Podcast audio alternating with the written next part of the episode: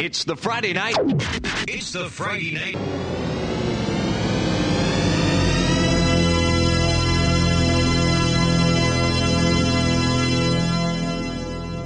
Is Radio Input.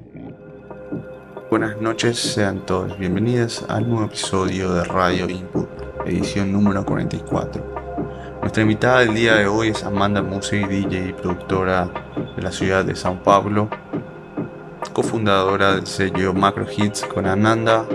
También fundó una agencia de bookings llamada Alt. Amanda se presentó en clubes emblemáticos como Berghain en Berlín, Mutabor en Moscú, también el ARM de Budapest y Estocolmo. También es DJ residente de fiestas como Dando, Mamba Negra, Code e hizo una gira norteamericana por México, Canadá. También estuvo tocando en la ciudad de Nueva York, en la fiesta conocida como Unter, es frecuente acá en nuestra capital, Asunción, donde también comparte un vínculo especial con los chicos de LPZ y a través de ese sello está lanzando su nuevo P, Ray Dreams. Y estamos hablando con ella que nos va a estar contando un poco más acerca de este EP. Bienvenida Amanda. Buenas noches, muchísimas gracias por la invitación. Es un placer para mí poder hablar de mi trabajo y contar un poco de mi historia para ustedes. Muchísimas gracias. Contanos un poco, Amanda, cómo fue tu proceso creativo en específico para mm, la creación y composición de este EP. ¿Cuáles fueron tus influencias y qué quisiste sintetizar en el concepto de, de este, de este lanzamiento? Bueno, la historia es un poco curiosa porque yo primero hice esos temas para enviar a otro sello y acabaron no usando. Entonces le mostré a los chicos de LPZ porque a mí me, gustaba, me gustó bastante el resultado. Y al final ellos se coparon con los temas y quisieron sacar. Y yo pensé después que la estética realmente tiene mucho más que ver con LPZ de que con el otro sello que yo había mandado. Y fue súper inesperado y natural porque, bueno, los chicos son como mis mentores, yo les conozco desde muy chica y siempre pensé que debería preparar algo especial para ellos y todavía no me sentía lista. Y pasé varios años teniendo esas ganas y salió sin querer, así. O sea que no fue totalmente pensado para eso, pero al final es hermoso que ellos hayan sacado. Para mí tiene un significado muy profundo y los temas tienen así un, o sea, yo hice pensando en una energía agresiva, pero también así feliz y con esa atmósfera ravey que le decimos, ¿verdad?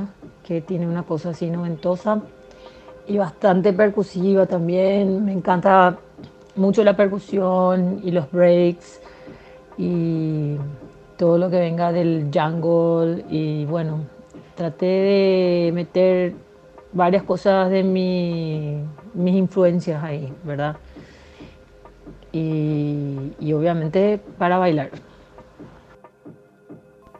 También quería preguntarte, ¿qué impacto tuvo el lanzamiento de este P en el sello de tus amigos y mentores? ¿Cómo influyó en vos creativamente? Sí, para mí tiene un significado súper profundo y muy hermoso poder sacar mi primer EP en el sello de ellos, porque yo soy la artista que soy gracias a todo lo que aprendí con ellos. Yo me voy desde muy chica al estudio de LPZ. Hace como 20 años paso todas mis vacaciones por ahí con ellos ahí, escuchándole hacer música y compartiendo. Somos muy buenos amigos también. Y siempre tuve las ganas de sacar algo mío en el sello y tener otra vez así el remix de los tres es, no sé, un regalo para mí. Estoy súper emocionada. Y es creo que el lanzamiento más especial que tuve hasta el momento, sí o sí. O sea, es como un ciclo que se cierra y empieza otro y tiene un significado muy de amor y dedicación y de mucho cariño. También quería saber si tenés algún proyecto próximamente que lanzar, algún EP, un álbum quizás. ¿Cómo te encontrás actualmente con la demanda de remixes o temas originales? ¿Cómo va eso? Últimamente estoy haciendo bastantes remixes. Ahora mismo estoy encargada de tres remixes para fin de mes. Y es algo que me gusta mucho hacer. Me encanta poder tener varias ideas con algo que ya está hecho y darle otro significado. Y me parece algo divertido también, me gusta mucho. Y Va a salir un par de cosas que hice el año pasado. Va a salir un, vinilo también, va a ser mi tercer vinilo.